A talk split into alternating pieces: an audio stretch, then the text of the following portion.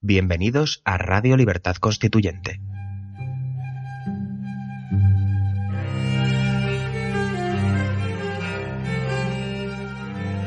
Están escuchando Pasiones de Servidumbre, un programa de la serie Nuestros Fundamentos.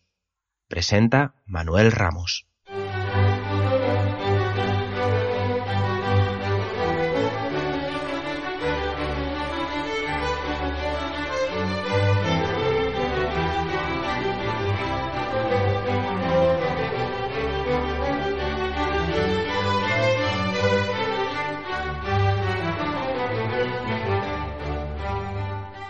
Bienvenidos, mi nombre es Manuel Ramos y comenzamos un nuevo programa de la serie Pasiones de Servidumbre dentro de la sección Nuestros Fundamentos de Radio Libertad Constituyente.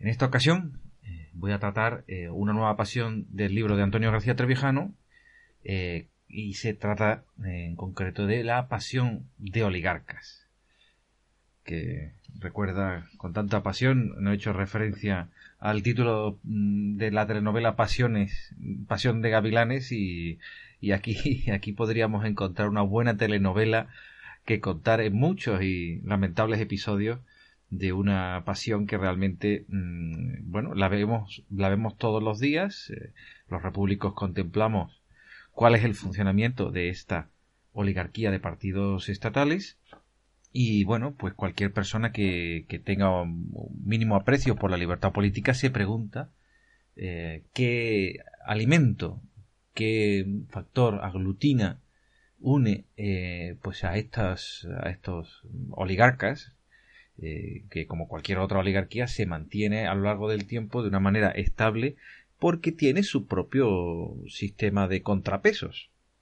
No hay que olvidar que las, las oligarquías son de hecho los sistemas mm, casi más estables, aparte de la democracia estadounidense, que ya se ha demostrado ser bastante estable en el, eh, en el tiempo, pero suelen ser las oligarquías, pero por los mecanismos eh, pasionales que vamos a explicar a continuación, la que suele eh, mantenerse mucho más tiempo vigente.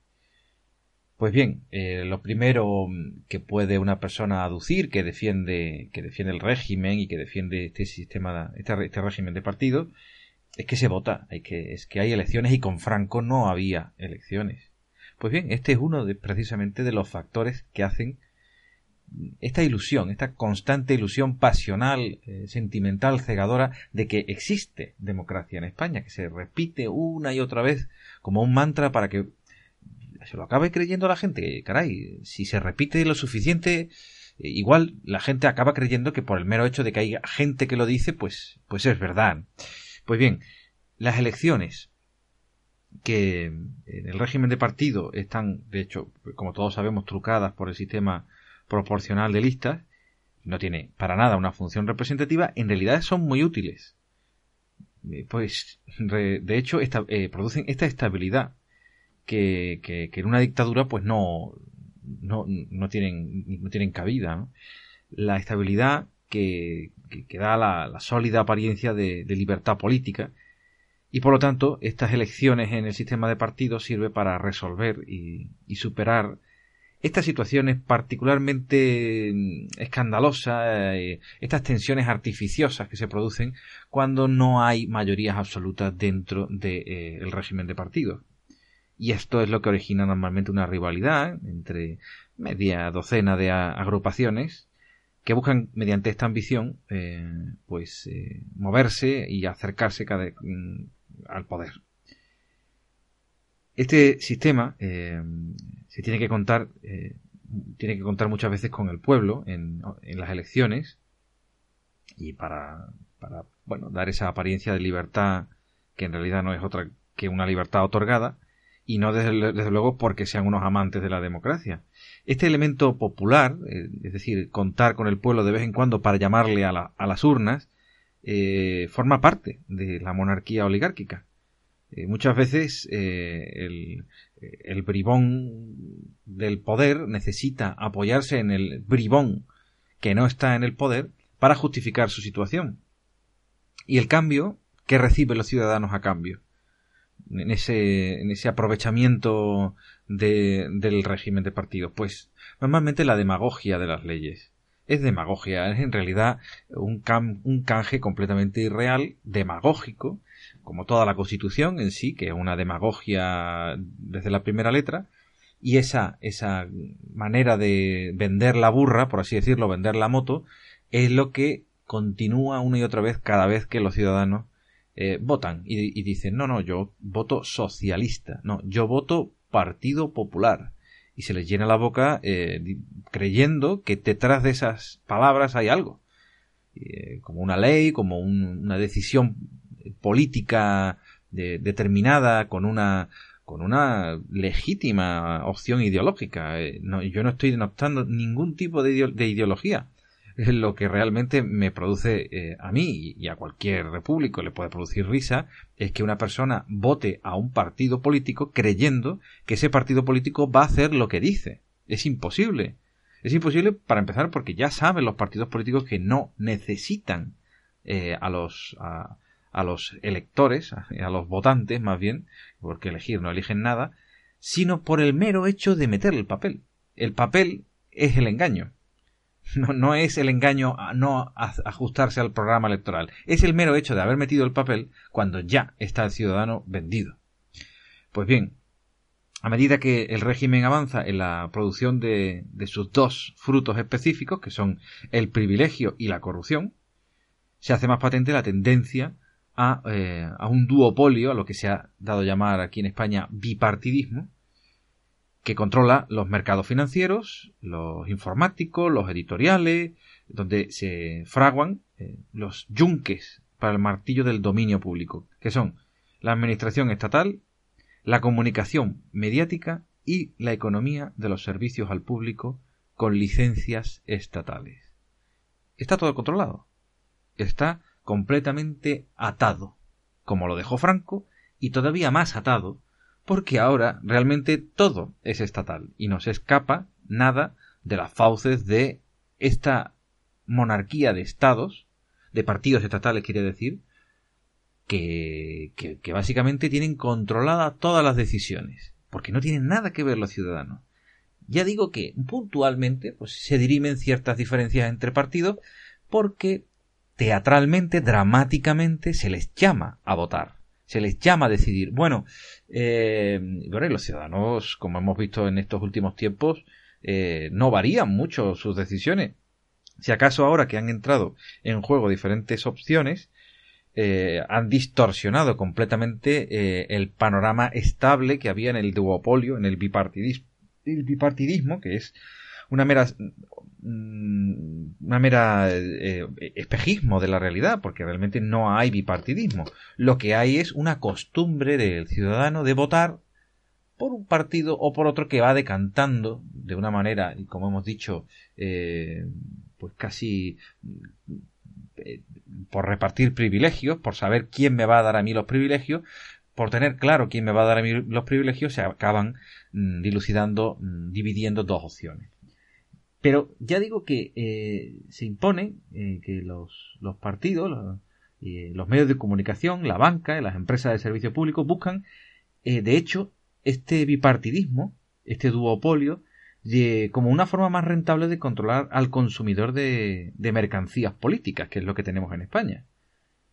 De esta manera es mucho más fácil, lo vemos también en los medios de comunicación de una manera clamorosa. Los medios de comunicación en realidad están divididos en dos, los partidos, por mucho que aparezcan nuevas opciones, están divididos en dos. De hecho, se observa cómo la tendencia de mm, la fragmentación general está, eh, sí, consolidando algunos grupúsculos que irán, como UPyD, por, como caso histórico, desapareciendo y volviendo de nuevo las cauces eh, completamente instigadas por, por los grupos que estaba comentando anteriormente, los medios de comunicación, las empresas de servicio público, los mismos partidos, decantan en una dupla las posibilidades de, de opción, incluso en un estado de partido que se hace llamar plural.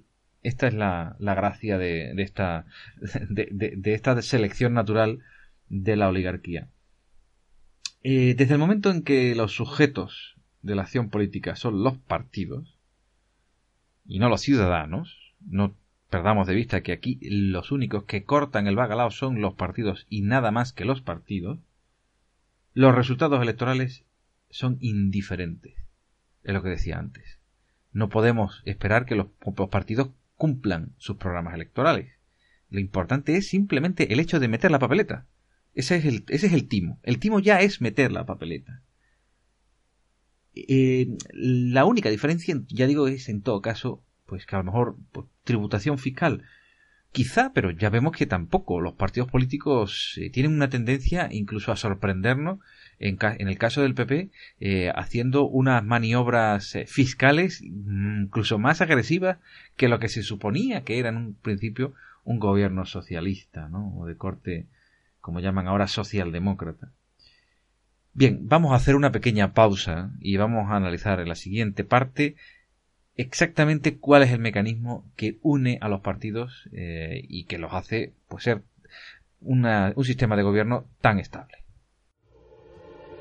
Estimados asociados, como seguramente habréis observado, este año de 2017 se ha iniciado ofreciendo un amplio panorama de acción para el MCRC que nuestro presidente y fundador, don Antonio García Trevijano, tiene previsto explotar al máximo preparando múltiples actos presenciales por su parte, a empezar de forma prácticamente inmediata. A nadie debe escapársele que, para ello, el MCRC debe disponer de los recursos necesarios para respaldar toda iniciativa que intente ser llevada a la práctica. Dichos recursos provendrán mayoritariamente de las cuotas que, como asociados, entre todos seamos capaces de aportar. Desde ese punto de vista, la Junta Directiva del MCRC agradece enormemente el esfuerzo realizado por todos aquellos asociados que, a lo largo del pasado año 2016, decidieron aportar sus cuotas voluntarias, y ruega que este año su voluntad de colaboración no disminuya, sino todo lo contrario, se incremente, gracias tanto a una mayor proporción de aportaciones en relación al total de asociados actuales, poco más de mil, de los que en promedio aportaron cuota una cuarta parte el año pasado, como gracias al objetivo que desde hace tiempo ha sido fijado consistente en duplicar nuestro número, haciendo que cada asociado consiga la incorporación de como mínimo una persona más a nuestro movimiento. El objetivo final debe ser el de conseguir nuestra plena autonomía financiera, evitando que, como viene siendo habitual, tenga que ser don Antonio quien finalmente se haga cargo de gran parte de los gastos ocasionados, detrayendo recursos de su patrimonio personal.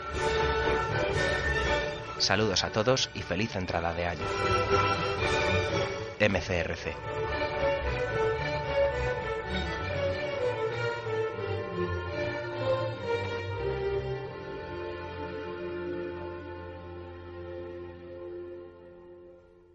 Bien, continuamos con la pasión de oligarcas. Pues bien, eh, como decía, eh, que los, resultados electorales son indiferentes eh, a los partidos de Estado. Primero porque se saben que son mm, los únicos actores de la vida política, aunque la Constitución y la ley de partidos consagra agrupaciones de electores y otras, otras formaciones, son los partidos políticos de hecho los que cortan el bacalao, por así decirlo, en esta férrea disciplina eh, de partidos que tenemos y, que no y que no de la que no puede escapar ningún, ninguna persona que quiera entrar en política en España. Si quiere tiene que empezar a ir trepando en los partidos. Y entonces es donde surge la necesidad en tantos en tantas mentes bien pensantes y por otro lado también muchos embaucadores que se apuntan al carro de la política en España creyendo que, que, bueno que son muy demócratas y que son gente eh, que en realidad velan por los intereses de los ciudadanos que son los los conocidos defensores de la democracia interna de los partidos. Eh, la obsesión en España es que los partidos sean democráticos interiormente de que los líderes líderes por así decirlo de alguna manera los jefecillos de cada uno de los partidos sean escogidos de una forma democrática, de una forma eh, votando, de una forma como de, de abajo arriba, con toda esta demagogia que olvida la teoría política más básica que sale de la experiencia política más básica. Y es que los partidos políticos, como cualquier organización de masa, es completamente antidemocrático. no existe una organización de masas que tenga una organización que esté, eh, eh, que funcione, que funcione de una forma efectiva, si no es mediante una jerarquía, una organización eh, que tiene unas transmisiones y unas líneas de acción y de comando claras, y eso no puede ser democrático, no puede ser democrático en todo caso. Y en casos muy concretos que tienen que ver, por ejemplo, ya no partidos grandes, sino eh, situaciones eh, territoriales enormes como la de Estados Unidos, en la que un candidato a la presidencia de la República, como es, eh, en, como hemos visto en estas últimas elecciones, como vemos en Estados Unidos, tienen unas primarias, evidentemente, para dilucidar su propio candidato. Son elecciones muy diferentes a, lo que, a lo que están planteando los españoles con la democracia interna los españoles eh, partidócratas, claro, los, españoles mm, que defendemos la democracia entendemos que eso es una chorrada, que eso es una manera de disfrazar a un muñeco para hacernos creer que es una persona elegida por las bases o como podría ser, eh, como se ha dado en, el esperpento de elecciones eh, primarias eh, francesas, pues por gente que no es del partido, y que, y que el interés que tiene, pues desde luego, en, eh, la propia ideología que defienda por un partido que, tampoco es eh, eh, relevante, porque se trata de elegir en una democracia a persona. No se defienden ideologías, se defiende las ideas que convengan en cada momento. Por eso es importante la elección uninominal y por mayoría, porque en cada momento es necesario tomar una decisión. Los partidos controlan esto de una manera organizativamente interna autoritaria, como tiene que ser. Como tiene que ser. Los partidos políticos son autoritarios y si no, no son. Pregunten ustedes a cualquier organización, cualquiera, pero de una organización caritativa, una organización, estoy hablando de organizaciones de masas, organizaciones de gran cantidad de participantes. Es necesario una, eh, una organización estructurada y jerárquica. El movimiento asambleario está muy bien para organizaciones más bien pequeñas, que tengan una, una medida humana. Cuando estamos hablando de humano, quiero decir que los miembros se puedan conocer de forma eh, directa. Pero cuando estamos hablando de organizaciones que van más allá del conocimiento personal, que son, eh, que no tienen una medida humana, eh, que no puedes conocer a todas las personas porque humanamente es imposible, entonces estamos hablando ya de cosas más serias que tienen que tener una organización ciega, jerárquica y bien comandada. Bueno, pues eh, los partidos tienen esa característica intrínseca. Los de derecha, los de izquierda. Eh, Michels, que es la ley de hierro de la que deriva todo este pensamiento que yo estoy comentando, eh, analizó en concreto los partidos socialdemócratas, pero vale para cualquier organización realmente de masas. Pues bien, como la Constitución española consigna a los partidos como la única y exclusiva herramienta de acción política, desde luego eh, estamos abocados a una dictadura de partidos. Pero no porque suene mal la palabra o suene bien como eslogan, sino que la propia dictadura de cada uno de los partidos es la que nos aplican a nosotros. Y basta de pluralismo. El pluralismo no es más que el reflejo de una multiplicidad de pequeñas dictaduras de partidos que tendrán sus problemas internos, por supuesto, pero siguen siendo dictaduras de partido que nos intentan imponer.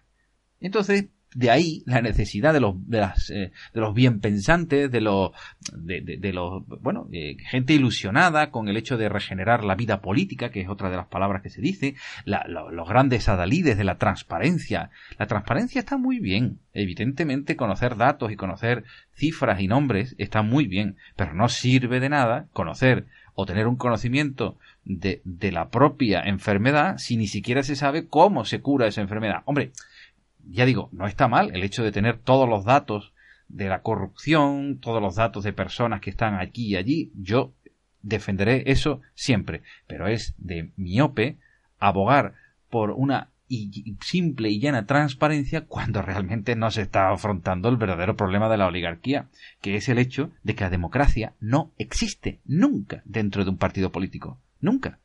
Nunca. Eh, tenemos que metérnoslo en la cabeza. Un partido político es una organización que se hace en busca del poder y que tiene, cuanto más grande sea, yo no hablo de organizaciones pequeñas, pero cuanto más grande sea, una tendencia a la jerarquización. Lo hemos visto en Podemos. ¿Cuántas veces hemos escuchado hace cinco años decir que era un movimiento asambleario? Eh, eh, Pablo Iglesias tenía hasta, hasta vergüenza de decir que eran un partido político. Eran un movimiento, se llamaban, eran una eh, asamblea, pero no se decían, ya evidentemente se ha demostrado que mm, para controlar un partido como Podemos, que ya tiene muchos votantes, necesita la férrea distribución del poder como una cadena inflexible ante, ante las necesidades organizativas, ya digo, de cualquier organización. Pues bien, esto, que es una cuestión básica y que se ve y que lo vemos todos los días, no lo denuncia nadie en, en este país. Eh, me refiero a España, por supuesto. Y es que, eh, lo que lo que tenemos es, de hecho, unos medios de comunicación completamente vendidos. El sistema eh, o el régimen de partidos se, se, se, sostiene precisamente por esa necesidad de que no se vea una cosa tan básica como es que el partido los, los periodistas pueden señalar la corrupción puntualmente, pero no señalan que esa es la herramienta que construye precisamente el régimen. Se pueden señalar las consecuencias, pero no se señalan las causas. Y esto, desde luego, eh, no sucedió en la dictadura que donde, donde de verdad, la, verdad que se decía en contra de la dictadura era la que desde luego se escuchaba en, en secreto. Hoy, a todo, a bombo y platillo y de una manera clara y a la luz del día, se, se cantan las bondades de esta, de esta democracia. Y tenemos una democracia y tenemos una maravillosa democracia precisamente para inocular en los ciudadanos la toda desesperanza y falta de confianza en que podamos realmente tener algo que funcione. La gente piensa que esto es democracia y por tanto sigue votando a los partidos de manera que eh, no podremos tener democracia porque evidentemente es una contradicción. Si tenemos democracia, ¿para qué vamos a luchar por algo que ya tenemos? Esto es lo que se, a lo que se dedican los, los medios de comunicación que, aparte de, de, algunos idealistas, pues evidentemente pueblan todas las el arco mediático. La pasión de oligarca, terminamos, eh, no es autónoma. Necesitan, necesitan eh, a los otros miembros de la oligarquía. Así que cuando ustedes escuchen a un partido político que ha ganado con, con mayoría absoluta decir eh, vamos a tener en cuenta a otros partidos, vamos a pactar con otros partidos, el miedo que le entra a un partido político cuando tiene mayoría absoluta es precisamente el de sentir la debilidad o, la crisis de, eh, de, una, de, una, de una diferenciación con el resto de los miembros de la casta. Y lo, y lo, y lo sienten mucho más cuando por el, por el partido de la oposición, el que pierde. Eh, normalmente en España cuando alguien gana o cuando un partido en la oposición lo pasa mal, suelen decir, ay, pobrecillos los del partido de la oposición. Lamentamos que la oposición lo esté pasando mal.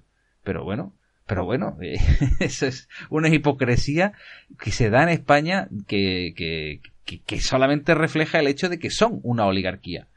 Uno debería de, vamos, no de alegrarse del mal ajeno personal, pero sí del hecho de que triunfe tu idea y la otra no triunfe.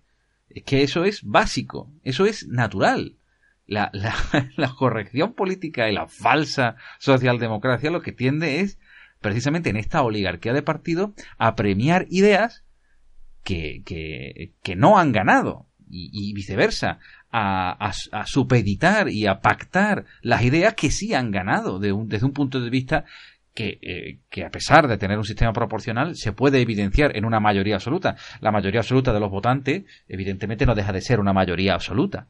Es decir, le han votado por mayoría. En un sistema proporcional, pero por mayoría. Pues cuando ganan por mayoría, pactan leyes. No vamos a dejar a nadie atrás. No vamos a, dar la espalda a las otras fuerzas políticas. ¿De dónde viene esa necesidad de darle, de apoyar y de, y, de, y de estar detrás de, la, de las fuerzas que han perdido en unas, en, unas elecciones, supuestas elecciones? Pues bien, estas contradicciones, desde luego, eh, en el régimen de partido, eh, básicamente son el reflejo de la propia de la propia oligarquía que tiene que estabilizarse dentro de sus propias relaciones y bueno dentro de su propia vida interna que en, la que también evidentemente surgen contradicciones y tensiones, porque, bueno, existen otras pasiones que viven dentro de los partidos, ya no solo en las pasiones que unen a la oligarquía, sino pasiones dentro de los partidos que veremos eh, en próximos en próximos capítulos. Yo les agradezco la escucha y eh, les emplazo al siguiente, a la siguiente entrega de Pasiones de Servidumbre.